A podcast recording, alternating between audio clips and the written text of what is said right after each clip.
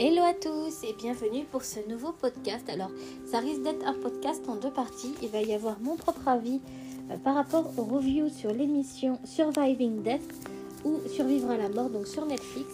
Mais il y aura aussi dans la semaine un autre podcast qui sera enregistré par rapport au débat. Et donc, ce sera un débat qui sera avec la médium Amélie, avec qui j'avais déjà participé sur son propre podcast Odyssée et nous parlerons justement de nos avis de médium, mais aussi nos propres avis d'humaine. Pourquoi je dis ça? Parce qu'il y a énormément de personnes aujourd'hui, je ne sais pas si c'est à cause des préjugés, des croyances ou des trucs bizarres sur les réseaux sociaux, mais de plus en plus de personnes oublient qu'il y a un être humain derrière les capacités et que nous aussi, on a le droit d'être sceptiques. C'est pas parce que, que l'on capte des choses que la science ne comprenne pas que l'on n'a pas le droit d'émettre un avis. Aujourd'hui, on observe des sceptiques de plus en plus irrespectueux et intolérants et c'est de pire en pire en fait les réseaux sociaux, ça crée de l'intolérance, de la haine, du mépris. Enfin c'est un petit peu sombre tout ça. Je trouve ça un petit peu dommage. Donc du coup par rapport... Euh, donc je me suis fait un petit plan. Bon, euh, alors peut-être que je risque de répéter la même chose lors du débat, mais euh, je m'étais dit de faire un débat beaucoup plus étayé euh, de mon côté, parce que lors du débat, c'est beaucoup plus compliqué d'expliquer ou d'avoir les mêmes intuitions ou de parler de la même conversation. Donc au final, euh, pour ceux qui écouteront euh, l'autre débat, pour le débat, ça risque d'être un petit peu la même chose, mais au moins vous aurez un avis supplémentaire sur la question. Donc on va commencer. Donc alors j'ai vraiment pris des notes sur chaque épisode pour un petit peu donner mon avis, ce que j'en pense, des choses qui m'ont paru logiques, illogiques et des choses où je vais donner mon propre avis sceptique, parce que même si je capte des choses, je suis quelqu'un qui a toujours eu un, pied assez sceptique, même si ça ne se ressort pas forcément au niveau des canalisations que je donne ou des expériences médiumniques que j'ai eues, je suis quelqu'un qui est quand même très très terre à terre. Alors le premier épisode parlait justement des expériences de mort imminente. Moi, ce qui m'a quand même noté, euh, pas noté, mais ce qui m'a quand même choqué dans cet épisode, euh, c'est tout à fait déjà que la femme, qui a donc vécu la première EMI de l'émission, explique avoir euh, manqué pendant une demi-heure d'oxygène étant donné qu'elle était sous l'eau et qu'elle n'a eu aucune séquelle neurologique. Pour moi, c'est pas possible.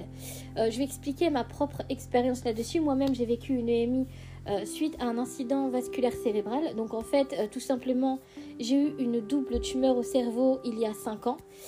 Et euh, bon, ma conscience, absolument tout ce qu'a vécu, tout ce que vit une personne en EMI, moi je l'ai vécu. changement de conscience, changement d'habitude. par contre, petite note, parce qu'il y a des gens qui vont dire oui, mais ton cerveau a été touché, peut-être que tu imagines, nanana. Ça, on me l'a sorti tellement de fois. Non. j'ai toujours été hyper émotive, hyper sensible. J'ai toujours été très très empathique. Et euh, les facultés que j'ai à l'heure actuelle, ce sont des facultés que j'ai par le savoir-faire, l'expérience, mais c'est des choses que j'avais déjà quand j'étais petite, notamment les états de transe. Donc ça n'a absolument rien à voir avec mon cerveau. De base, je suis incapable d'imaginer quoi que ce soit ou de nuancer quoi que ce soit. Mon cerveau, il déconne dès que j'essaye de forcer dessus. Donc je sais que ce n'est pas mon cerveau. Euh, qui délire en ce qui concerne les contacts des fins et je pense avoir donné assez de preuves comme ça lors des consultations et lors des expériences que j'ai fait avec les gens ou tout simplement de m'être fait tester pour montrer que oui, je ne suis pas folle. Voilà, parce que vous êtes toujours des personnes malveillantes qui sont tout le temps en train de juger sans connaître la personne. C'est bon quoi, il y a un moment donné, stop. Mais du coup, pour donner ma propre expérience, j'ai donc eu une double tumeur au cerveau, j'ai donc eu un saignement, une hémorragie cérébrale qui m'a eu, j'ai eu par contre cependant des séquelles. Et au niveau des séquelles, j'avais des problèmes de mémoire à court terme, j'avais aussi la tête qui tournait, j'étais pas bien, j'avais aussi des crises de spasme, etc. Or, je répète ce que m'a dit mon neurochirurgien, que le cerveau manque d'oxygénation, ça peut créer des dommages. Et plus euh, ça manque d'oxygénation au niveau du cerveau, plus ça va aggraver l'état cérébral. Donc, dans tous les cas, elle aurait dû normalement avoir des dégâts cérébraux réversibles ou irréversibles ou nuancés, mais en tout cas, elle aurait dû avoir des séquelles. Or, elle dit que non, qu'elle est restée une demi-heure, euh, qu'elle était violette, qu'elle était presque morte. Moi, ce qui me choque, c'est quand même une demi-heure. Euh, je sais pas pour vous, mais si quelqu'un se noie, je vais pas regarder ma, montre pour chronométrer le temps de trouver la personne, sachant qu'elle dit qu'il la pensée morte, donc il cherchait juste ses affaires et la cherchait pas elle. Mais si elle était en train de se noyer, comment elle sait qu'elle est restée une demi-heure? Je veux dire, elle est tombée dans l'eau, elle a regardé sa montre une fois sous l'eau pour compter une demi-heure, et à son réveil, elle a compté une demi-heure. En fait, l'histoire des demi-heures, j'ai pas compris. Et euh, ses amis, même chose, ils l'ont cherché partout Après, elle dit qu'ils ont cherché ses affaires. Du coup, en fait, au niveau de son explication, c'est pas très très clair sur son expérience. Du coup, c'est vrai que là-dessus, il y a de quoi rester sceptique. Euh, parce que voilà, mais une demi-heure, moi, ça me paraît improbable parce que déjà, vous voyez, quand un enfant se noie 5 euh, minutes sous l'eau, il peut avoir des séquelles irréversibles. L'année dernière, j'ai eu un autre accident. Euh, pour pas mentir, j'avais fait une bêtise. Bon, j'en avais déjà parlé, donc j'ai vidé une boîte de médicaments. J'ai eu un problème d'oxygénation qui a duré quand même très très longtemps et j'ai eu des séquelles pendant plus d'une année où mes spasmes se sont aggravés, où mon encéphalite est devenue chronique à cause de ça. Donc j'ai eu plus d'une année euh, de dégâts que j'ai cru être irréversible, mais maintenant ça passe avec le temps. J'ai de temps en temps des compressions crâniennes, qui m'handicape un petit peu et bloque mes, mes communications. Euh, tout simplement que quand j'ai des crises d'encéphalite, je ne peux pas pratiquer. Hein. je ne pratique pas de contact défunt ou euh, la moindre consultation, je ne peux pas. Parce qu'en fait, mon cerveau comprime, j'ai des crises de spasmes, des tremblements, des nausées, des vomissements et je dois rester au lit. Donc voilà, c'est euh, pour ça que les gens disent ouais mais nanana, non, faut que je le fasse quand je suis en pleine forme. C'est pour ça que voilà, parfois moi c'est un peu compliqué et que je prends pas énormément de consultations, tout simplement parce que je dois aussi gérer ma maladie à côté. Ça c'est mes propres erreurs et euh, j'assume totalement mes bêtises. Mais c'est vrai que là-dessus, moi j'ai comparé mon expérience cérébrale et la sienne. ça m'a quand même stupéfaite qu'elle dit être restée une demi-heure sans oxygène. Elle devrait être morte. Au bout de 11 minutes, le cerveau ne fonctionne plus une demi-heure, c'est beaucoup. Et il n'y a pas de données, c'est-à-dire qu'en gros, c'est sa parole, il n'y a pas de données scientifiques ou de notes sur des papiers, etc., du temps, etc. Donc c'est vraiment son avis. Et c'est vrai que j'ai remarqué que beaucoup de sceptiques avaient, notifié la même information-là. Et euh, c'est pour ça que moi aussi, je reste sceptique par rapport à ça. Je dis pas que son expérience n'est pas vraie. Peut-être qu'en effet, elle a plongé dans l'eau. Et euh, peut-être qu'en effet, elle a vraiment vécu une EMI. Peut-être que dans son temps à elle, puisque le temps ne s'écoule pas de l'autre, euh, de l'autre côté de la même manière, peut-être qu'en effet, ça lui a paru une demi-heure, alors que peut-être que c'était que quelques secondes. En tout cas, elle a quand même été réanimée par ses amis. Donc ça montre quand même qu'elle était en, euh, en expérience de mort imminente, donc en vraiment proche de la mort. Ça, c'est possible aussi. Mais attention, il ne faut pas non plus confondre l'expérience de mort imminente avec ce qu'on appelle l'OBE. L'OBE, c'est euh, l'Out of Body Experience, donc tout simplement les sorties de corps et projections astrales. Il y a énormément de personnes qui disent avoir fait des expériences de mort imminente, mais qui n'ont eu que des malaises où euh, les organes vitaux n'étaient pas touchés. Donc là, on appelle ça un Out of Body Experience, donc euh, sortie de corps tout simplement. En fait, ce sont des projections astrales et ça arrive énormément. Par exemple, dans les cas d'abus sexuels, on peut faire justement des projections astrales. Euh, dans des sorties de transe, etc. aussi. Ça, c'est quelque chose que l'on peut tous vivre à un moment donné. Les états de transe et conscience modifiée. C'est pour ça que la psychologie les a énormément pris en considération pour expliquer énormément de phénomènes. Donc peut-être que c'était plus une sortie de corps que machin, mais dans les deux cas, c'est possible de toute manière de voir nos défunts, de pouvoir communiquer avec eux dans ces états-là. Mais attention, je euh, faut pas confondre trans et trans. Moi, quand je parle de trans, c'est de trans médiumnique. C'est pas encore la même chose. Mais c'est tout à fait possible aussi, étant donné qu'elle dit elle-même qu'elle eu, euh, était déjà très très intuitive et qu'après euh, elle a eu énormément d'expériences où elle avait des prémonitions, etc. Euh, peut-être qu'elle était prédestinée à avoir des capacités de clairvoyance qui se sont ouvertes, parce que de toute façon, il faut se dire que les perceptions extrasensorielles sont connectées d'une manière à une autre au cerveau. Donc pour les spiritualistes, on appelle ça le chakra coronal, mais c'est connecté de toute façon au cerveau, sachant qu'on n'utilise pas toutes les fonctionnalités du cerveau et que des personnes ayant des capacités de clairvoyance, des prémonitions, de pouvoir contacter les morts, euh, d'avoir des, notions de télépathie ou de faire des soins avec ses mains, euh, que ce soit énergétique ou magnétique, on a ça depuis des siècles et des siècles et des siècles, voire des millénaires. Donc c'est pas non plus quelque chose de nouveau. C'est juste que la science n'arrive pas à les catégoriser dans des, dans des statistiques. C'est même parfois au niveau des préjugés et des propres croyances. Ils n'y croient pas, donc ils ne vont pas chercher médias à 14h. Or, euh, c'est quand même quelque part euh, participer à l'exclusion des personnes qui naissent avec ces facultés-là, qui ont déjà énormément de difficultés à vivre sociétalement avec ça. Si en plus la science refuse même de regarder ou d'essayer de trouver des explications, moi personnellement j'ai trouvé ces explications-là à force de pratiquer euh, des expériences sur les médiums, et c'est là que je me dis qu'en fait c'est juste que la science, ils s'en fichent en fait. C'est vraiment pas compliqué de prouver la médiumnité aujourd'hui, vraiment pas compliqué. Il y a une quantité astronomique de choses où on peut prouver qu'en effet la médiumnité existe. Si l'on sait que l'intuition existe et que c'est reconnu scientifiquement, que la télépathie est reconnue scientifiquement aussi dans plusieurs pays, mais qu'est-ce qui va pas en France? Posez-vous cette question-là.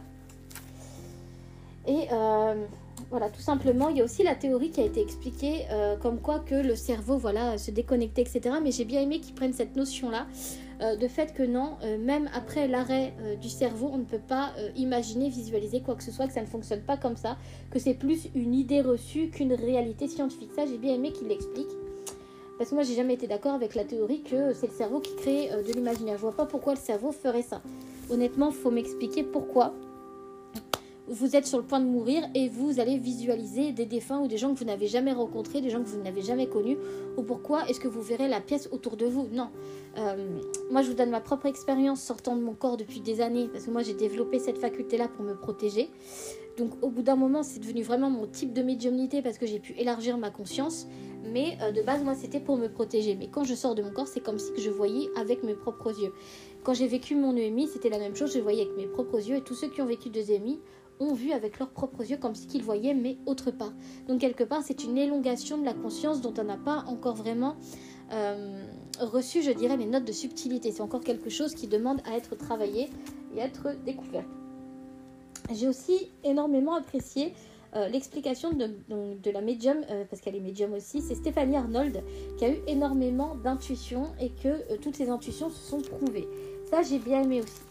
Euh, je vais aussi vous donner ma propre expérience là-dessus qui m'a toujours fait flipper et qui s'est prouvée. C'est qu'à l'âge de 7 ans, j'ai dit à ma mère qu'à l'âge de 27 ans, je mourrais d'une tumeur au cerveau et c'est ce qui s'est passé. Sauf que je suis revenue à la vie. Mais en tout cas, euh, c'est toujours très très compliqué ce genre d'intuition. Moi, je pense que ce genre d'intuition-là, ces prémonitions qu'on peut avoir sur notre mort, c'est tout simplement un instinct de survie. On sait que quelque chose ne va pas dans notre corps et on devine beaucoup plus tôt pour pouvoir s'en protéger. Et je pense que c'est ce qu'elle a eu aussi par rapport à sa grossesse et moi par rapport à ma tumeur. Moi, j'étais toute petite, mais en tout cas, euh, ça a toujours été très très compliqué. À notifier aussi que j'avais déjà des facultés à cette époque-là. Donc voilà, j'avais aussi, mais ça on va revenir par rapport, parce que moi je vais vraiment faire euh, expliquer par rapport à ma propre expérience là-dessus. Euh, j'ai aussi eu des réminiscences de vie antérieure. Ça on va revenir à la fin de l'émission, je vous expliquerai. Euh, j'avais à peu près le même âge que les petits garçons, sauf que moi je suis une fille. Oh c'est, horrible ce que je viens de dire, oula. Mais en tout cas voilà. Alors là on va partir à la partie, on va passer à la partie 2 et 3, donc le deuxième épisode, épisode 2, épisode 3. Alors là, j'en parlais justement avec Amélie tout à l'heure parce qu'on s'est fait un petit check-up sur l'émission. Mais c'est euh, les médiums, ça prenne encore plein la pomme. Mais par contre, ce que j'ai bien aimé, c'est la vision assez sceptique de l'émission. Qui montre, euh, par contre, le seul truc que j'ai trouvé chiant, euh, là, là-dessus, je vais, je vais être cash, c'est qu'on a 45 minutes avec Nicole de Haas, Haas qui euh, explique euh, la médiumnité à effet physique, etc. Où ça explique aussi l'ectoplasmie, les machins, les trucs, les bidules pendant plus de 45 minutes. Et que par exemple, des médiums comme, comme Laura Lynn Jackson, c'est euh, la grande blonde avec des longs cheveux, qu'elle, elle donne des détails, elle a à peine 5 minutes. même pas 5 minutes où elle donne des détails précis. Or, après, on passe plus de 45 minutes avec Nicole de Haas qui ne donne aucun détail. Les seuls détails, c'est des détails discutables que l'on trouve sur les réseaux sociaux. Euh, parce qu'après, voilà, ils ont montré que peut-être qu'elle aurait en effet copié. En effet, elle donne beaucoup, beaucoup, beaucoup trop de détails. Or, euh, voilà. Après, j'ai une explication peut-être pour elle, mais ça risque de pas plaire à tout le monde, donc je vais peut-être la garder pour moi. Euh, au niveau des autres médiums, après, il faut savoir qu'avec Amélie, on a regardé et l'institut, en fait, c'est limite un truc sectaire parce qu'en fait, c'est très très compliqué leur système et il faut claquer 660 balles pour, euh, pour 10 séances avec elle. Vous imaginez 660 balles et dedans en fait vous avez des, euh, consultations de, médiumnité avec plusieurs médiums, ils vous expliquent comment faire etc. Mais surtout vous assistez à des séances de médiumnité. 660 euh, euros pour 10 jours sachant que faut rajouter l'hôtel. En fait vous allez dans un hôtel où c'est donné et bah, vous devez payer l'hôtel en plus. Donc en gros ça vous fait 1002-1003 parce que vous comptez à peu près le prix de l'hôtel pour 10 jours sans compter la bouffe, etc. Donc c'est quand même un petit peu abusé. Dans les autres médiums présents qui faisaient partie justement du centre de Nicole Haas, parce qu'en fait c'est elle qui a conçu le... C'est noté hein, sur leur site internet, donc c'est pas une invention. Dans l'émission, elle dit qu'elle y travaille, mais en fait, elle l'a créé ce centre-là. Vous avez également la médium Libby Clark. Elle, je l'ai plutôt bien aimée. Euh, moi, je trouvais qu'elle était très très connectée pour ses soins énergétiques. Euh, moi-même, j'en pratique. Euh, mais après, il ne faut pas confondre soins énergétiques New Age et soins énergétiques avec des guides qui, eux, sont diffusés depuis des siècles. Hein, euh, donner de l'énergie à partir des défunts, c'est quelque chose qui existe depuis des siècles, c'est pas nouveau. C'est juste qu'aujourd'hui, euh, les sceptiques s'y intéressent négativement, mais ça a toujours existé. C'est juste que voilà, c'était beaucoup moins, euh, beaucoup moins à la mode et beaucoup moins trouvable. Je sais pas si on dit trouvable ou trouvaille, trouvable. Mais en tout cas, moi, quand j'ai commencé il y a des années, il n'y en avait quasiment personne. À part le Reiki qui était déjà plutôt bien implanté en France, des soins énergétiques à partir de ces guides et des anges, il n'y en avait quasiment pas il y a encore une dizaine d'années en France. J'ai vu ça vraiment les... quand j'ai repris mon professionnel après avoir pris presque deux années de pause. Ça m'a fait tout drôle de voir à quel point c'était devenu une mode. Mais euh, ça existait, ça a toujours existé en fait. Donc du coup, Libby Clark, moi je trouvais qu'elle était vraiment bien connectée à la lumière. En tout cas, moi quand j'appelle la lumière, c'est à l'amour inconditionnel des guides. Je veux vraiment qu'elle était connectée. Et or, elle a très très peu euh, de minutes en fait dans l'émission. C'est pareil, vous la voyez même pas 5 minutes pour présenter le magnétisme et euh, sa connexion angélique. Et ça, j'ai trouvé ça vraiment dommage. Dommage. En gros, c'est plus Nicole de Haas qui était vraiment sur le devant de la scène. Mais euh, moi, je trouvais ça vraiment dommage. Ensuite, il faut aussi notifier quelque chose. Euh, au niveau de la médiumnité à effet physique, il faut savoir qu'en effet, c'est plus que rare.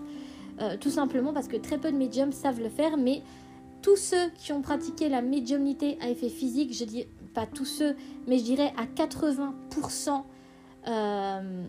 non, je vais, mieux reformuler ma phrase. Plus de 80% des médiums à effet physique qui ont été testés euh, par les SPR, on en parle, mais il y avait aussi Harry Houdini qui a été critiqué injustement. Mais c'est pas la vérité, les gars. La SPR et Harry Houdini ont toujours été en guerre parce que Harry Houdini traquait les charlatans, mais quand il rencontrait des vrais médiums, il les mettait toujours en avant avec le très grand chercheur Harry Price. Ça, les faits qu'on n'en fasse pas mention euh, et qu'on fasse pas non plus mention des menaces de mort qu'Harry Houdini a reçues par Arthur Conan Doyle, ça par contre ça m'a énervé. La SPR c'est quelque chose que je déteste avec eux, c'est qu'ils n'arrêtent pas en fait de réécrire l'histoire euh, à chaque fois pour euh, comment dire, pour critiquer Harry Houdini, mais Harry Houdini faisait que traquer les charlatans. Et de toute façon, n'avait pas besoin de la publicité comme ils disent, il voulait toujours sa publicité, mais c'était le plus grand magicien et illusionniste du monde, il n'avait certainement pas besoin d'avoir une mauvaise publicité. Au contraire, c'est lui qui donnait de la visibilité à la SPR à chaque fois. Heureusement qu'on a quand même les livres de biographie qui sont bien expliqués. Hein, et surtout les livres d'Harry Price que je vous recommande. Mais en tout cas, euh, le fait qu'il mente un petit peu, qu'il déguise un peu la vérité pour critiquer les sceptiques, pour mettre en avant euh, la SPR qui ont justement qui travaillent de connivence, ça je n'ai pas du tout apprécié. Ça j'avoue, connaissant bien l'histoire de la parapsychologie, hein, parce que je suis parapsychologue aussi, hein, je fais des tests sur les gens et je fais aussi des maisons hantées. Euh, le simple fait qu'on redéguise l'histoire comme ça et en plus qu'on mette euh, la SPR comme étant les créateurs de la parapsychologie alors que pas du, pas du tout, euh, en fait, Charles Richer n'a pas créé la SPR, il a créé l'Institut de métapsychique à Paris, l'IMI. Donc ce n'est pas la SPR qu'il a créé. Donc en fait, qui, reprennent en même temps Camille Flammarion, etc., qui redéguisent les machins, les trucs, etc.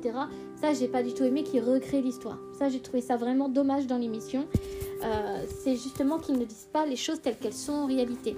Charles Richer a constitué en effet la recherche métapsychique au début du siècle dernier quand il a constitué, quand il a remarqué que la science ne pouvait pas expliquer le paranormal et qu'il a donc trouvé intéressant d'étudier le psychisme des médiums, ce qui a donné la parapsychologie et aujourd'hui on a eu des choses merveilleuses grâce à ça, notamment sur les champs électromagnétiques, sur les champs impulsifs, euh, pas les champs impulsifs, les champs statiques, etc.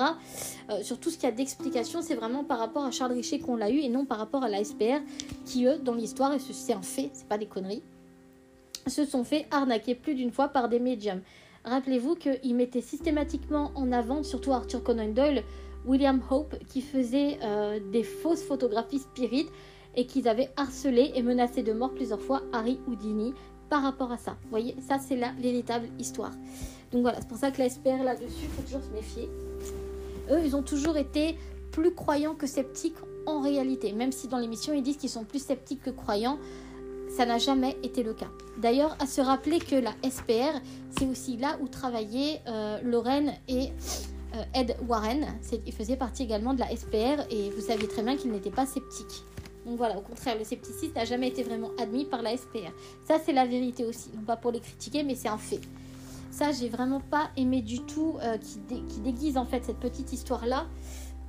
Sachant que quand même, grâce à Harry Houdini, on a quand même eu des médiums qui ont été mis en avant. Mais les médiums à effet physique, il les a tous démontés les uns derrière les autres parce qu'en fait, même avec Harry Price, ils se sont aperçus que les gens, en fait, ils, se mettaient genre des, pelotes de laine ou alors qu'ils prenaient même du, euh, blanc d'œuf, etc. pour faire de l'ectoplasmie. Donc voilà. Après, il y a eu en effet des preuves irréfutables comme euh, la matérialisation dans la paraffine, tout ça. Là, je suis d'accord. Ayant lu moi-même les rapports qui sont en anglais, Enfin, je crois qu'ils avaient en français dans l'émission, je sais plus quoi, mais moi je les avais lus en anglais. Donc là, ouais, là je veux bien mais ne euh, faut pas non plus transformer toute l'histoire pour faire euh, le beau coq et pour critiquer des personnes qui heureusement étaient là pour, euh, pour mettre en avant les vrais médiums qui ont toujours trinqué à cause des charlatans. Aujourd'hui c'est le contraire. Aujourd'hui on a plus tendance à mettre en avant les charlatans que les vrais médiums. Ce qui dénaturalise totalement la médiumnité, ce qui porte préjudice aux vrais médiums qui continuent eux d'être exclus de la société à cause de ça et c'est jamais évident. Et surtout qu'on paye les conséquences pour les autres. Hein. Mais bon. Et du coup, par rapport en fait au médium, donc euh, il y avait donc Libby Clark qui était très très connectée. Moi, je le sentais à son énergie, mais on la voit que très peu. Et il y avait aussi Colin Bates. Alors lui, le gars se trompe. Il fait une consultation donc avec ce jeune homme indien qui voulait parler avec son papa. Euh, le gars s'est trompé euh, pendant la consultation et après il a trouvé la bonne vieille excuse de charlatan de dire je je suis pas connecté, il faut qu'on arrête. C'est un truc de charlatan. En gros, il s'est trompé. Et on voyait qu'il était gêné, même à un moment donné, quand ils sont tous les deux assis, ils parlaient justement de médiumnité, on voit que le gars n'osait pas le regarder dans les yeux. Donc voilà. Donc je pense pas qu'ils ont de protocole établi pour tester les médiums. Parce que lui, clairement, c'était une vraie calamité. À noter aussi qu'après, du coup, la famille, euh, du coup, du jeune homme, d'un autre jeune homme qui voulait communiquer avec son père, je voulais aussi notifier ça. Ce qu'on appelle l'obsession. Euh, c'est tout simplement des personnes euh, qui sont accros au contact des fins. Et c'est ce qui s'est passé avec ce jeune homme-là. Moi, je l'ai senti comme ça. Il va voir tout un tas de médiums, de médiums, de médiums. Au démarrage, il disait que c'était par rapport au scepticisme. Puis après, il avoue à demi-mot euh, que c'est parce qu'en fait, il va avoir beaucoup de messages de son père et qu'il ne veut pas le laisser partir mais euh, c'est de l'obsession. En gros, il est accro au contact des fins et on le voit. Moi, j'ai rencontré des personnes qui avaient cette même addiction au contact des fins. Ils ont tous le même trait de caractère ils n'ont pas fait le deuil, ils sont pas dans l'acceptation, ils ne sont pas dans la gratitude et surtout ils sont capricieux. Et ça, euh, on le voit aussi à un moment donné, hein, Nicole de Haas, elle donne des messages, mais en fait le défunt n'a pas donné un détail qu'il a imposé à l'esprit, il n'a pas demandé, il a imposé à l'esprit de dire, et en fait il a eu, il l'a mal pris, hop, il a dénigré la médium dès qu'elle est partie. Quelle triche, c'est pas le problème. Enfin oui, c'est un problème. Aucun médium ne devrait tricher. Avoir des facultés, ça se développe, ça se travaille, ça se cultive. Il euh, n'y a pas de marge d'erreur. Enfin, il y a une petite marge d'erreur, mais c'est parce que parfois on comprend mal les intuitions qui viennent, ce qui peut énormément arriver parce que on capte des informations et l'interprétation est toujours très très délicate.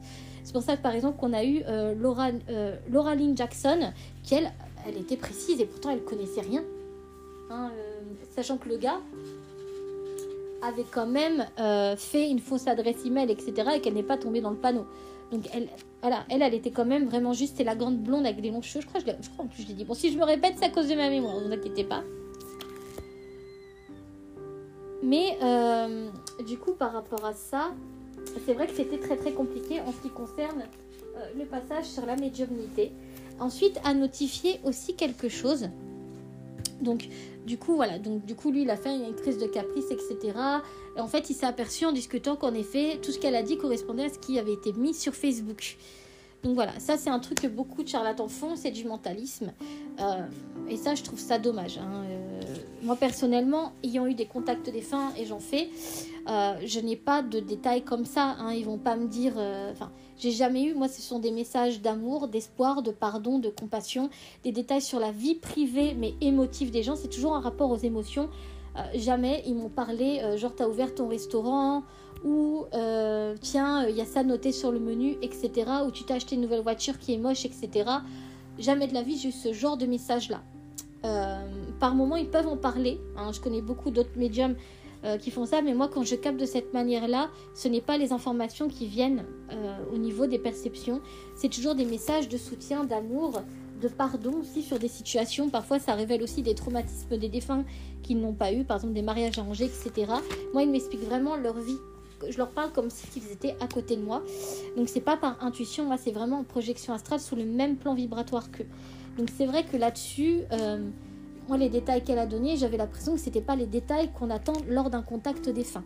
Quand on doit avoir des détails, c'est des noms, des prénoms précis, ou en tout cas qui ressemblent au prénom, parce que comme j'ai dit au niveau de l'intuition, parfois l'interprétation n'est pas facile, parce qu'il faut le temps, c'est comme quand on capte des informations sensorielles, bah, c'est la même chose. Il y a un temps de transformation au niveau du cerveau, donc parfois l'information n'est plus aussi fiable qu'elle aurait pu être auparavant. Mais en tout cas, euh, ça demande d'avoir certains types de détails précis, par exemple la maladie. Par exemple, euh, je sens que votre père ou votre mère euh, est décédé suite à un arrêt cardiaque, je sens une douleur au niveau de la poitrine, ou ça peut être par exemple, je sens une maladie, etc. Mais ça va être des choses que va expliquer l'esprit. L'esprit n'est pas teubé, l'esprit sait clairement expliquer ce qu'il a eu. Sauf parfois quand ils ont eu des morts brutales, parfois ils ne savent pas de quoi ils sont morts. Ça, ça peut arriver aussi. Mais en tout cas, quand on parle de détails, ce sont vraiment des choses euh, qui sont reliés, euh, en tout cas pour ma part, donc je me dis vraiment ma propre expérience euh, par rapport donc à l'émotif, à l'émotionnel en tout cas, et aux énergies aussi, de se protéger. La, dernière fois, c'était par rapport au contact défunt, ça je l'ai retrouvé tout à l'heure. le défunt me disait que l'une de ses filles faisait de l'écriture automatique pour communiquer avec lui. Eh ben, moi je ne pouvais pas le savoir. Donc c'est vraiment des détails aussi pour protéger les vivants quelque part. Mais euh, j'avoue que là, au niveau des détails, c'était vraiment trop, euh, trop. Et j'ai aussi une explication parce qu'en fait, il y a quelques années, j'avais eu un cas de possession. Enfin, c'était pas un cas de possession tel quel. Euh, un cas de, je dirais pas un cas de possession qui n'en était pas un. En gros, c'était un cas psychique, psychologique d'une jeune fille, donc on m'a appelé. En fait, ils avaient fait venir deux équipes d'enquêteurs paranormaux qui ont décelé des cas de poltergeist démoniaque. et du coup, on m'a demandé de donner mon avis de médium là-dessus et pas de parapsychologue. Donc du coup, j'y suis allée. Parce que moi, j'ai les deux casquettes. Mais souvent, dans les cas de hantise, euh, quand il n'y a, pas d'explication rationnelle, je suis obligée de prendre ma casquette de médium. Je peux pas... Euh, voilà, moi je suis, obligée, je suis, obligée, de garder toujours le cul entre deux chaises, comme on dit, parce que je n'ai pas nécessairement le choix non plus. Je peux pas faire outre. Je peux pas faire semblant de ne pas capter quelque chose. Si je capte quelque chose ou si je ressens quelque chose, je ne peux pas faire autrement. Euh, mais là, du coup, on m'avait justement proposé d'aller donner mon avis mais ça ne correspondait pas à un cas de possession. moi, je fais des conjurations gratuites pour, euh, voilà, pour les victimes, etc. C'est vraiment mon côté médiumnique pour équilibrer avec le fait que je fais payer mes consultations. Il y a toujours un équilibre gratuit dans mes consultations et je trouve que c'est tout à fait normal. Mais ça ne correspondait pas à ce que je sentais, à ce que je percevais. Il n'y avait pas de preuves, pas de VP, il n'y avait rien. Euh, les preuves avancées par les équipes, c'était euh, une mauvaise interprétation de la Spirit Box dont la radio n'avait pas été débranchée quand on utilise la Spirit Box, il faut, toujours laisser en bande blanche. Ça, va venir. Si vous captez en bande blanche avec un dictaphone, c'est que vous pouvez capter en bande blanche avec la Spirit Box. Si vous ne captez rien, c'est qu'il n'y a rien, ou tout simplement parce que ce n'est pas le le bon taux vibratoire non plus. Parfois, vous pouvez avoir des bruits sans que la maison soit hantée. C'est juste que parfois, vous avez un taux d'humidité qui fait craquer le mur. Ça, ça peut arriver. Vous pouvez avoir énormément d'explications rationnelles là-dessus. Il n'y avait rien qui correspondait, mais moi je sentais que c'était psychologique. La mère disait non, non, ma fille n'a pas de maladie, n'a pas de maladie. Et pourtant, moi je sentais bien le contraire. Et au final, elle a fini par admettre que sa fille avait un cas. Elle était schizophrène, mais c'était une personnalité multiple. Et en fait, dans ces trois personnalités multiples, c'était une suggestion par une médium qui lui avait dit qu'elle avait un esprit sur elle. Donc elle a arrêté son traitement, euh, son traitement pour la schizophrénie qu'elle prenait parce qu'elle croyait qu'elle n'était pas schizophrène mais qu'elle était belle et bien possédée. Et en fait, elle a développé trois personnalités en réponse à cette information suggestive. Donc en gros, elle s'est convaincue elle-même qu'elle était possédée, donc elle avait sa personnalité classique, la personnalité du possédé et le démon. Or, c'était impossible. Donc ce qui s'est passé, c'est que déjà j'ai pas pu lui faire de conjuration parce que quelqu'un qui est malade psychologiquement, on peut pas faire ce genre de choses sous peine d'aggraver. Faut, faut, se rappeler qu'il faut toujours garder un pied sur terre aussi. Donc elle a dû être hospitalisée en urgence parce qu'elle était dangereuse. Et là, ça m'avait fait, ça m'avait fait rappeler cette histoire-là. Et en gros, euh, pour moi, après, soit elle simule, soit, est-ce que ça, des médiums qui simulent, vous en avez, hein soit elle simule, soit elle a des cas de personnalité multiple où elle fait de la ventriloquie. Moi, j'ai pensé à de la ventriloquie. Après, je la connais pas, je l'ai pas vue personnellement en consultation. Et ce qui m'a marqué aussi, pourquoi est-ce qu'elle ne veut pas de caméra dans la salle? Je comprends pas le sens.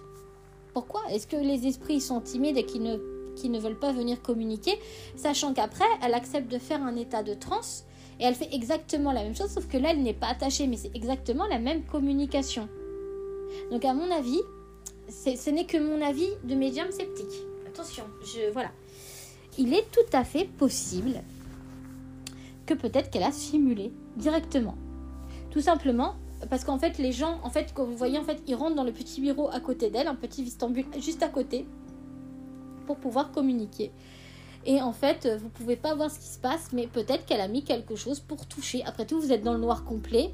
Vous voyez les rideaux, quelqu'un aurait très bien pu monter pendant qu'il fait noir.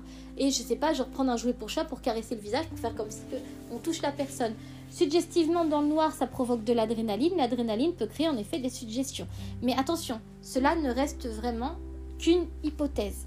Rien de plus. Il n'y a pas de voilà. Ça peut être une explication. À notifier aussi qu'après, donc le jeune homme qu'on parlait qui a fait une petite crise de, de caprice, en fait, c'était même pas par rapport au fait qu'elle aurait pu truquer ses séances, euh, du coup, pour Nicole de Haas, mais euh, tout simplement parce que le défunt n'a pas donné le message. Mais euh, moi, je tenais aussi à rappeler ça qu'on ne contrôle jamais ce que dit un défunt. Moi, perso, en état de transe, je vois pas comment je ferais pour, pour, pour dire au défunt, par contre, tu dois dire ça parce qu'il m'a demandé ça. Non. Non, non, non, non, s'il n'a pas envie, il ne le dit pas. Hein. On ne doit rien imposer aux défunts. Moi, je ne les invoque même pas. Ils viennent tout seuls en consultation. Mais euh, enfin, je demande à mon guide qui va chercher, etc. Donc, c'est tout un, tout un ensemble de protocoles et de machins parce que les vraies communications avec l'au-delà, ça se passe comme ça. Vous avez des protocoles à respecter pour avoir un contact défunt. C'est pour ça qu'en salle, il faut faire attention parce que vous avez le ressenti et vous avez le contact. Le ressenti, c'est lorsqu'on va percevoir des informations par intuition. Mais si le défunt ne parle pas et que c'est vraiment des petits détails, là c'est ce qu'on appelle des ressentis. Donc c'est pas vraiment la même chose. Mais moi je sais qu'en état de transe, euh, le défunt dit ce qu'il a besoin de dire et puis parfois il dit des choses qui peuvent blesser aussi le consultant. Hein, c'est même s'il donne des choses, des beaux messages d'amour, d'espoir, parfois ils peuvent régler des comptes aussi. Ça peut devenir un peu brutal parfois. Mais en tout cas, euh, s'ils n'ont pas envie, ils le disent pas. Hein. Il y a des moments où ils plaisantent là-dessus. Moi, ça m'est arrivé une fois euh, de, sortir une connerie à un consultant. Et en fait, il m'avait demandé de dire le terme tortue. J'avais pas compris. Et en fait, euh, la, personne, elle m'a regardé en mode sceptique. Je lui dis, je sais pourquoi est-ce qu'elle me dit tortue? Elle me dit, bah j'en sais rien, ça me parle pas, etc. Et là, j'entends le défunt rire qui me dit, bah quoi, elle a demandé un signe? le défunt avait répondu un autre terme à la place, juste pour faire chier le vivant. Mais voilà, mais c'était voilà petit moment story time marrant. Mais euh, voilà. Et c'est vrai que c'est un petit peu dommage. Et du coup, pour finir, à un moment donné, donc ce jeune, ce jeune homme-là euh, demande une consultation avec un médium qui s'appelle Stewart. J'ai cherché et j'ai trouvé. J'ai trouvé. En fait, c'est Alexander Stewart et il travaille avec Nicole de Haas dans sa médiumnité à effet physique. Donc en fait, ils travaillent ensemble. Lui, il a constitué un autre centre en Angleterre, tout simplement. Donc voilà, c'est pour ça qu'ils se connaissaient tous également avec la productrice de l'émission. Donc le fameux Stewart qui donne des conseils, bah, c'est en fait il fait partie euh, du même machin que Nicole de Haas. Donc c'est Alexander Stewart. Voilà, et c'est aussi un effet, c'est lui qui donne en fait par webcam euh, les messages. Donc après, est-ce que c'est des vrais messages ou pas? Moi, ça correspond beaucoup plus par rapport à lui à ce que moi me dit un défunt. Message d'amour, de guérison, de soutien. Et parfois c'est court, parfois c'est long. Hein, c'est variable. Bon, généralement, bon là, ils n'ont pas tout mis. Donc peut-être qu'il y a eu des coupures au niveau du truc. Moi, je sais qu'un contact défunt, c'est entre un quart d'heure et 45 minutes, voire parfois un petit peu plus. Ça va vraiment dépendre des contacts. Mais c'est toujours variable. Du coup, voilà par rapport à ça. Donc, euh, est-ce que lui, c'est un, médium ou pas, sachant qu'il n'a pas voulu participer à l'émission et qu'on a juste par webcam où on ne le voit pas, euh, peut-être que lui, il avait des raisons de ne pas accepter. On ne sait pas, on n'y était pas, comme on dit. Mais en tout cas, les messages qu'il dit peuvent prêter à confusion et en effet, ça ressemble aux messages que moi je capte par rapport à ça. Après, moi, je ne fais pas par euh, comme lui il fait. voilà. Donc là-dessus, voilà, moi je travaille pas de la même manière et de même j'ai pas de personnes qui travaillent avec moi pour demander des rendez-vous, des machins, des trucs. Puis c'est quand même ce qui m'a marqué aussi, c'est qu'un, ça se passe dans le noir et deux, il pose quand même des questions sur un questionnaire. Moi, il n'y a pas de questionnaire, il me donne juste le nom du défunt et la photo. Et quand je dis le nom du défunt, parfois le prénom suffit. C'est juste que moi, j'en ai besoin pour savoir à qui j'ai affaire dans l'au-delà. Je ne peux pas faire ça dans le vide. C'est trop dangereux dans l'état de transe et je ne vais pas chercher un défunt dans le vide. Ça va être beaucoup trop compliqué pour moi à gérer. J'ai pas envie de courir partout ni de choper des merdes. Avant, je le faisais. Franchement, ça a été la merde. Mais euh, voilà quoi. Du coup, par rapport à ça, je me dépêche un petit peu parce qu'il reste à peu près 25 minutes de truc. Donc voilà, par rapport au médium aussi. Après, euh, j'ai bien aimé aussi. Euh, et c'est vrai que par rapport du coup à cette histoire de caméra, je me suis dit, mais c'est pas normal. Moi, personnellement, j'aurais la capacité de le faire. Je préférais mettre une caméra pour enregistrer que de mettre un dictaphone. Sachant, enfin, l'habitude de faire des enquêtes paranormales, mieux vaut avoir une caméra qu'un dictaphone. Moi, je préfère vraiment le dictaphone parce que euh, c'est plus facile pour capter des EVP alors qu'une caméra, c'est plus compliqué. Mais moi, je mets les deux. Voilà, comme ça, au moins, il y a des preuves. Là, bizarrement, pas de caméra, je trouve ça suspect. Je trouverais toujours ça suspect. Euh, après, par exemple, moi, je me filme pas en contact des fins, mais la personne, elle est en live avec moi en même temps, donc je peux pas tricher. Elle est en direct toujours, donc voilà. Mais euh, moi, je trouve ça vachement bizarre, voilà, par rapport à ça. Euh, et du coup aussi, j'ai bien aimé qu'ils montrent plusieurs types de médiumnité. Euh, qui mettent des médiums intuitifs, donc c'est ceux qui captent des informations intuitives et dont ils posent souvent des questions. je perçois la couleur bleue. Est-ce que vous avez un défunt qui est mort dans votre famille, une figure paternelle, tout ça? Qui c'est pour vous? Ça, c'est ce qu'on appelle un médium intuitif. C'est celui qui fonctionne à l'intuition. Vous avez aussi les médiums à effet de transe, on se met dans l'état de conscience modifié, moi c'est mon cas, euh, pour se mettre sur la même vibration qu'un esprit et obtenir des contacts défunts avec eux. Vous avez ça. Vous avez aussi le médium guérisseur, comme on a eu tout à l'heure. Euh, mais généralement, un médium guérisseur, c'est aussi un médium à trans, étant donné qu'on travaille euh, dans un état de, conscience modifié pour capter les, informations sensorielles que l'on va percevoir et transférer aux gens. Après, j'ai bien aimé aussi qu'il montre le côté sceptique. En effet, les médiums peuvent aller piquer les informations sur Facebook. Ça, c'était une excellente chose. J'ai trouvé que c'était vachement agréable de mettre ça. Même si quelque part, la façon dont c'est présenté et vendu, ça va nuire aux médiums qui, eux, montrent des preuves depuis des années, essayent de montrer que ce qu'on vit est réel quelque part. Parce que franchement, même, euh, même Amélie, qui vous en parlera, elle-même a été choquée. C'est la façon dont ça a été tourné. En fait, il n'y a, voilà, a pas de... Euh, on vous montre juste 5 minutes d'une vraie médium au début d'émission. À la fin de l'épisode, ça part totalement en sceptique et on oublie quelques véracités. Ça, j'ai trouvé ça vraiment euh, dommageable pour le médium. Mais après, voilà, après, c'est ma vision. Mais je trouvais que c'était intéressant de montrer qu'en effet, certains mentalistes et charlatans pouvaient euh, poser des questions sur des défunts, etc. Moi, personnellement, je pose pas de questions. Sauf si j'ai une intuition que je ne comprends pas, mais généralement, euh, c'est rare que je pose des questions.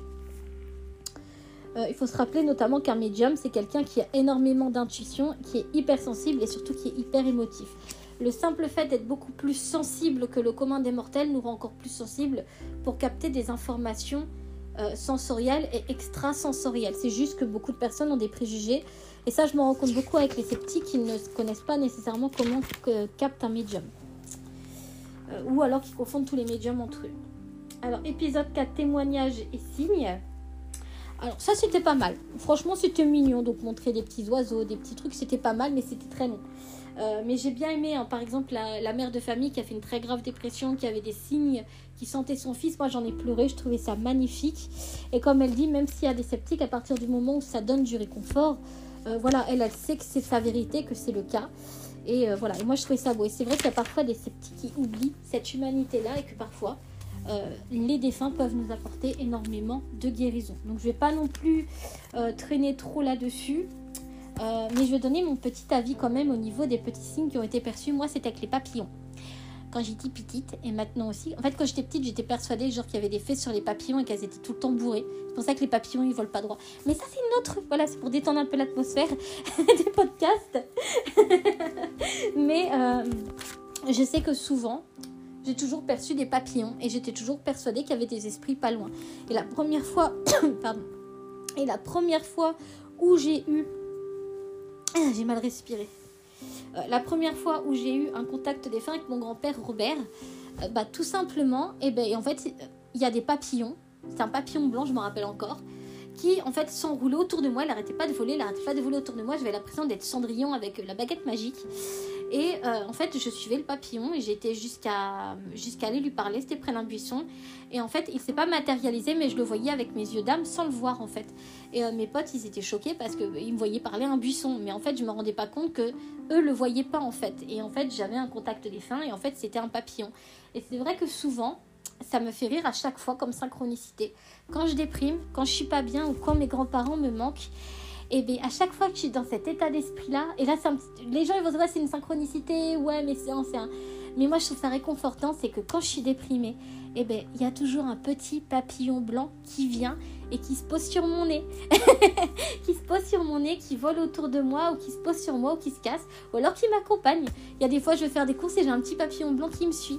Et je trouve ça tellement réconfortant. Donc oui, même s'il y a des sceptiques par rapport à des signes, je peux vous assurer que ça vous donne un magnifique réconfort. Après, certes, il y a le mental, mais par moments, c'est des petits signes absolument mignons, euh, comme la, petite pièce de 10 centimes avec le jeune homme, je trouve ça vachement drôle. Euh, au niveau des enregistrements EVP, et euh, il y avait aussi les avis de Polaroid. Je voulais faire un petit rappel là-dessus. À un moment donné, on voit un médium avec une moustache. C'est le médium qui s'appelle Peter James. donc là-dessus, il a souvent été critiqué par des sceptiques comme étant un charlatan. Euh, notamment à cause des EVP qu'il avait fait sur le Queen Mary. Donc, pour ceux qui connaissent un petit peu l'histoire, vous savez de quoi je fais mention. En gros, il a capté des EVP d'une enfant qui enterrait apparemment la piscine, qui s'appelait Jackie ou Jacqueline. Et en fait, apparemment, après la preuve n'a pas été irréfutable, donc voilà, moi je donne pas mon avis là-dessus. Euh, apparemment, ça aurait été un enregistreur. Et c'est vrai que ayant l'habitude d'écouter des EVP depuis des années, ça me paraissait beaucoup trop clair, comme si que ça été un enregistrement qu'on faisait diffuser sur des haut-parleurs et ça se sentait au niveau du son. Je donne mon avis, voilà, ayant fait de l'audiovisuel pendant des années, euh, je sais reconnaître les sons. Hein. C'est vraiment l'habitude, une question d'habitude. Plus vous travaillez à écouter les EVP, plus vous avez l'habitude de différencier les faux EVP des vrais EVP. Je dis pas que c'est un trucage, peut-être que lui-même captait en effet quelque chose, c'est possible. Euh, mais ce qui m'avait choqué aussi dans cette vidéo où il était sur le Queen Mary, c'est son attitude de médium. pas de compassion, de patience. Euh, et puis bizarrement, la voix était toujours là où lui n'était pas. Euh, c'est quand même bizarre. Enfin, moi personnellement, quand je suis dans un lieu, ça se passe dans la pièce où je suis, ou alors je vais t'attirer dans une autre pièce pour communiquer avec lui. Mais c'est pas, euh, je vais parler dans une autre pièce pendant que toi t'es ici. Donc voilà. Donc là-dessus, je reste vraiment dubitatif sur le médium Peter James. Et c'est aussi lui, donc pour ceux qui ont vu l'épisode avec les Polaroids, où bizarrement il y a des lettres décrites sur les Polaroids, ça c'est facilement trucable. Hein, les Polaroids, bon, il faut y aller pour traquer en effet des Polaroids, mais peut-être que c'est un défaut de la pellicule, peut-être que au moment de mettre, peut-être qu'il a glissé des mots et hop, ça a enregistré au niveau du truc, parce qu'il y a tout un procédé pour que la Polaroid s'imprègne. Peut-être qu'il y avait des mots d'enregistré qui se sont imprimés euh, sur le truc, parce que moi ça me paraît beaucoup trop écrit. En gros, euh, le défunt il a vraiment pris son temps pour écrire vraiment bien détaillé et très très bien orthographié les mots. Moi, ça me paraît suspect. De même, euh, les formes, on a l'impression que ce sont des dessins. Ça ne paraît pas vraiment... Euh, moi, j'ai déjà enregistré, pour ceux qui me suivent sur les réseaux sociaux, je diffuse souvent les photos que je prends. Moi, ce sont des images translucides. Il n'y a pas de... Ça reste translucide, mais c'est pas comme lui. C'est pas quelque chose de plein. Et tous les enquêteurs que je connais qui m'ont déjà fait euh, montrer leurs photos, etc., euh, on a toujours des choses à peu près translucides, mais pas comme ça. Là, on a l'impression que c'est du gaz. Enfin, c'est quand même bizarre. Ça revient aussi à l'ectoplasmie que j'avais pas expliqué, que j'ai jamais cru. Là, ça m'a fait penser à ça. Donc, moi, j'avoue que pour l'histoire des Polaroids, euh, sachant aussi que c'est le même médium, hein, parce que c'est aussi le médium qui a participé à cette enquête-là, qui avait fait aussi le fameux truc sur le Queen Mary, et qu'apparemment il y a eu d'autres histoires comme ça où euh, il faisait des fraudes. Donc voilà, moi là-dessus, je, voilà, moi je donne mon avis en tant que parapsychologue, mais euh, je ne vais pas en déduire des informations. Voilà, je reste dubitative, comme beaucoup de choses dans l'émission. Ensuite, il y avait l'épisode 6 sur les vies antérieures. Et euh, alors j'ai bien aimé, justement sur les vies antérieures, c'est un épisode préféré, parce que moi je suis passionnée des vies antérieures, donc j'en parlais tout à l'heure. C'est ce qu'on appelle des réminiscences, réminiscences des vies antérieures. Ça arrive beaucoup quand on était petit. Et moi, j'avais euh, des intuitions sur deux vies antérieures précises, tout simplement. Euh, je ne sais pas pourquoi, ni comment, mais j'ai pu donner des détails quand j'étais petite. Euh, c'était surtout par le fait que j'avais été brûlée, que j'avais été, pas brûlée, mais que j'avais été assassinée pendant une inquisition en Allemagne. J'ai pu donner la date et en effet ça correspondait à une inquisition et je l'avais lu nulle part. Donc j'étais trop petite par rapport à ça. Et ensuite j'avais souvent ce prénom Alexandria qui me revenait en tête et euh, je m'imaginais toujours, c'est pas que j'imaginais, c'est que je sentais toujours que j'avais une robe victorienne à côté de moi. J'ai toujours eu des attitudes assez, euh, assez spéciales quand j'étais petite, je vais dire. Euh, j'ai toujours été assez polie, assez droite. mon film préféré était Autant n'emporte le vent. Alors moi, je suis une vraie passionnée de films d'horreur, mais Autant n'emporte le vent, la première fois que je l'ai vu, j'avais l'impression d'y avoir vécu cette époque-là tellement ça me parlait. Et au niveau des tenues, au niveau de ma tenue de. Maintenant, non, maintenant je suis un peu plus vulgaire évidemment. Mais quand j'étais petite, j'avais vraiment une attitude assez victorienne, tout simplement. euh, on avait l'impression que j'étais née d'un autre siècle. Je ne parlais pas comme la plupart des gens. Euh, j'exprimais vraiment avec des mots précis. Enfin, j'étais vraiment différente. Et ça, ça m'a causé énormément de problèmes. Et surtout, je percevais déjà des petites étoiles, des petites choses. Donc, c'est vrai que là-dessus, j'avais ça, mais je savais pas qui j'étais. Ensuite, ça s'est calmé. Hein. J'ai perdu vraiment ces mémoires-là quand j'étais adolescente. C'est revenu à l'âge adulte. Euh, parce qu'en fait, j'ai fait un travail sur mes vies antérieures. Parce que j'avais tout le temps des intuitions sur trois vies et ça me saoulait. Et bien, j'ai donné des détails sur toutes mes vies. Et là, franchement, euh, c'est plutôt pas mal. Euh, je sais que j'ai été une prophète dans les années 800. j'ai pu donner le nom, mais je vais pas le donner ici parce que voilà. Euh, tout simplement parce que j'ai pas envie d'avoir de problème avec des religions ou quoi que ce soit. Mais j'ai pu donner des détails sur cette personne-là, que j'ai été autrefois, et ça correspond à mon état d'esprit aussi. Je, voulais devenir nonne à une époque, et c'est pas pour rien, parce qu'elle était nonne. Euh, ensuite, euh, indice est en Suède. J'en dirai pas plus. Ensuite, euh, j'ai pu avoir une réminiscence où j'ai carrément vu la fin de ma vie, comment je suis morte. Et en fait, je m'appelais Alexandria Van Kroll. Donc, j'étais mariée à un médium à effet physique, donc Daniel Douglas Home. Donc, j'ai pu donner des détails là-dessus. Euh, la façon dont je suis morte. Et ça, je peux vous dire que c'est brutal. Hein. Euh, que vous, voyez mourir, je peux vous dire que ça vous laisse. Euh, ensuite, j'ai pu également décrire que dans une vie antérieure, j'avais été sous l'ordre de la reine Hatshepsut, donc la pharaon Hatshepsut en Égypte. J'ai pu dire que j'étais Iset, sa, du coup sa belle-fille par alliance, et je me voyais toujours danser faisant euh, des signes de triangle. Or, sur sa tombe, après vérification évidemment, après vérification, il s'est avéré qu'en effet, il y avait des triangles sur son tombeau et que Isette était bel et bien sa belle-fille. Donc j'ai quand même pu donner des détails. Après, est-ce que c'est pas des contacts défunts où euh, ils sont venus me montrer des choses? Parce que parfois ça arrive, hein, ça m'arrive de faire des rêves la nuit euh, c'est ce qu'ils appellent des incorporations ou des possessions psychiques, où en effet, euh, ils, me montrent parfois leur dernier moment de vie. Ça peut être ça aussi. Moi, j'appelle ça une réminiscence de vie antérieure parce que j'ai toujours ces espèces d'attitudes et ces mémoires. Mais euh, parallèlement, je pourrais aussi émettre la théorie que ça pourrait être des contacts défunts. Là-dessus, euh, voilà, il y a des choses qu'on peut expliquer comme ne pas expliquer. J'avais également énormément euh, de déjà-vu, etc. Mais c'est vrai qu'en France, vous n'avez pas de centre euh, spécialisé. Maintenant, il commence à en avoir sur les vies antérieures, parce que c'est... Voilà, il y a par exemple Pascal Lafargue qui travaille sur les vies antérieures.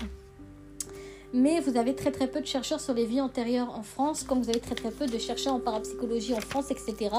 Et c'est vrai que tout ça, c'est dommageable quand on vit des phénomènes qu'on ne sait pas vraiment euh, où se situer et où mettre la tête. Moi, ça a été aussi un très très gros problème euh, de pouvoir m'exprimer clairement. Ça, là-dessus, ça a toujours été très très compliqué. Mais euh, je connais énormément de personnes aussi, des médiums aussi, qui ont eu des réminiscences de vie antérieure où ils ont pu donner des détails, des noms, des situations précises. Moi, ça me conforte dans l'idée que je suis pas folle et que je suis pas toute seule, mais en effet, on pourrait se poser des questions si ce n'est pas tout simplement un contact défunt. Mais euh, voilà, là-dessus, je reste dubitative aussi. Chacun a sa propre vérité. Les sceptiques diront probablement que c'est de la... Comme j'ai pu le voir tout à l'heure dans les commentaires. Mais voilà, moi tout ce que je veux c'est du respect, de la tolérance. Et voilà, moi je parle vraiment de mon expérience, je parle pas des machins, des bidules, des trucs. Euh, ensuite, au niveau des vies antérieures, le petit Atlas m'avait beaucoup marqué avec ses terreurs nocturnes. Et en fait, il en a fait pendant des années jusqu'à temps que ça se calme en fait. Et il avait l'impression d'être avec une autre maman. Alors, je me suis quand même posé une petite question par rapport à ce petit chou-là. Euh, parce qu'en fait, chaque fois qu'il parlait de sa vie antérieure, il regardait systématiquement sa mère, comme si qu'il cherchait à ce qu'elle valide ou qu'elle, euh, comment dire, ou en tout cas qu'elle acquiesce ce que lui dit. Or là, je me suis posé des questions parce que c'est quand même bizarre. Hein, euh, voilà, moi, je, enfin, je sais pas. Je trouvais ça bizarre qu'il regarde systématiquement sa mère. Ça m'a fait penser à quelque chose de mon enfance où, où je ne peux pas expliquer, c'est vraiment privé, mais en somme, où euh, je devais expliquer une situation par rapport à ma mère et qu'à chaque fois je la regardais parce que j'avais peur que euh, qu'elle se retourne contre moi ou qu'il y ait des choses négatives. Ça m'a rappelé ce genre de choses-là. Non pas qu'elle le bat, mais ça peut être une emprise psychologique aussi. Parce que des, euh, des, mères de famille ou des parents qui sont convaincus de la médiumnité de leur enfant et qui les manipulent et qui leur mettent des idées suggestives et des mémoires pour qu'ils croient vraiment que c'est le cas parce qu'eux ils croient que donc c'est le cas, vous en avez beaucoup aussi. Et ça, il faut pas se leurrer là-dessus. Et ça m'a fait penser aussi au deuxième. Ah, j'ai pas noté son nom flûte, de Marty Martins. Et à un moment donné, euh, parce que en fait, ce qui m'a choqué, c'est la différence de temps. il a les intuitions quand il est petit, il explique tout quand il est petit, mais il se rend compte que dix ans plus tard, que le petit n'a plus de connexion. C'est bizarre, moi ça m'a paru suspect cette histoire. Euh, parce que je sais pas. Euh, ou alors la personne n'a pas voulu le voir pendant dix ans, mais pourquoi pour l'émission? Ça me paraît un petit peu chelou cette histoire. Après, c'est que mon avis. Mais chaque fois qu'en fait il parlait, c'est sa mère qui prenait la parole pour dire mais tu te rappelles, tu te rappelles, tu te rappelles. Euh, ça m'a fait penser justement à ce premier cas-là, et ça je l'avais déjà vu euh, lorsque je suis venue tester des enfants médiums et que les parents, mais oui, rappelle-toi, tu m'as dit ça, mais oui, rappelle-toi, tu m'as dit ça, mais oui, rappelle-toi, et que l'enfant en fait, on voyait clairement qu'il ne savait pas de quoi il s'agissait ou qu'il n'osait pas dire non à ses parents. Donc ça m'a fait penser à ça. Voilà.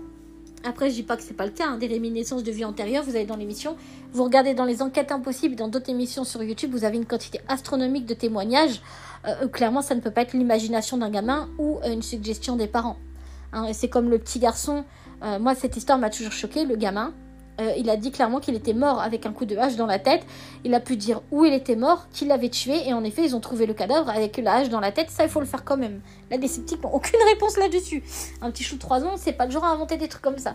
Mais moi, mon histoire préférée, ça reste avec le jeune homme qui s'appelait James, le troisième du nom. Euh, et lui, clairement, mais lui, il avait les détails, il a gardé cette rémunérescence-là jusqu'à sa vie adulte. Il l'a toujours à l'heure actuelle. Et euh, bah, je trouvais ça vachement intéressant parce qu'il gardait les mémoires, les émotions, et quand il parlait même au niveau de ses parents, il y avait une telle émotion dans leur voix qu'on voyait qu'ils n'imaginaient rien. On voyait vraiment cette passion, ce, choc émotif que ça fait d'apprendre qu'on a des vies antérieures. Euh, on voyait clairement que c'était pas simulé pour cette famille-là en tout cas. Et ça correspondait aussi à d'autres témoignages que j'avais déjà vus en vrai comme dans des émissions. moi, pour moi, le cas de James, c'est vraiment celui où on peut avoir le plus confiance avec la claire connaissance, les détails, euh, les dessins d'enfants où il met les bombes, etc. Euh, il donne des détails vraiment précis. Donc là-dessus, vraiment, euh, voilà. Donc voilà pour mon avis. Donc je reste dubitative sur beaucoup de choses, comme j'ai expliqué dans l'émission, mais on en reparlera beaucoup plus dans le truc, dans le truc, dans le dans la discussion qu'on aura du coup à la fin de semaine. Euh, alors normalement on va enregistrer le podcast euh, mercredi si je me trompe pas, si je me suis pas trompée de jour, je vais vérifier. Mais en tout cas voilà, donc comme ça il y aura un débat intéressant. Et si jamais il y a des personnes qui veulent débattre, euh, n'hésitez pas, moi je vais faire beaucoup plus de reviews et des débats sur le paranormal, tout ça. C'est vrai que j'avais mis beaucoup de côté ma chaîne podcast là-dessus. Mais on va rattraper les retards. Euh, sur, euh, bah, sur ce, bah, je vous laisse. De toute façon, le podcast il va terminer. Et en tout cas, euh, bah, dites-moi en commentaire sur les réseaux sociaux, donc ça va diffuser évidemment sur Facebook et Twitter, ce que vous avez pensé de l'émission. J'ai vu qu'il y avait des personnes qui ont bien aimé, d'autres qui n'ont pas aimé, d'autres qui sont dubitatives. Donc voilà. Mais toujours, et pitié même pour les sceptiques, avec de la tolérance et du respect. C'est la base. Parce que j'ai vu des trucs tout à l'heure et moi, toute la semaine, ça a été ça que ça m'a saoulé les sceptiques. Je suis moi-même sceptique de base. Je n'ai pas demandé à naître comme ça. Aucun médium qui sont nés depuis qu'ils sont petits avec les capacités n'ont demandé à naître avec ça. C'est déjà chiant à grandir avec. Mais quand on nous traite non plus en humain mais en charlatan et qu'en plus on nous parle comme des chiens, c'est pas agréable. Vous avez vos croyances et je les respecte. Nous avons nos croyances, vous devez les respecter. Même si la médiumnité est une expérimentation et non une croyance. On expérimente la médiumnité, on n'y croit pas. On n'a pas le choix, on le vit tous les jours. On est sensible tous les jours, on perçoit. On n'a pas des contacts défunts tous les jours, mais en tout cas, mon corps ne tiendrait même pas. Déjà, une fois par semaine, je peux vous dire que ça me fatigue à mort. Mais en tout cas, c'est quelque chose qui s'expérimente chaque jour. Et c'est quelque chose où euh, vous pouvez facilement prouver les choses. Après, honnêtement, l'univers est tellement bien fait, l'équilibre tellement bien fait, c'est qu'on remarque toujours très facilement qui sont les charlatans des vrais. Mais bon, pour ça, il faut aussi discerner. C'est pour ça qu'avec un vrai médium, on le dit, vous devez avoir votre deuil, vous devez discerner, vous ne devez pas euh, raconter votre vie. C'est aussi une question de logique. Moi, je ne demande jamais de détails, je laisse venir. Je me trompe, je me trompe, je m'en fous. Hein, c'est le jeu, comme on dit, ma pauvre Lucette. Mais voilà. Bon, du coup, par rapport à ce petit podcast-là, bah voilà. Allez, ciao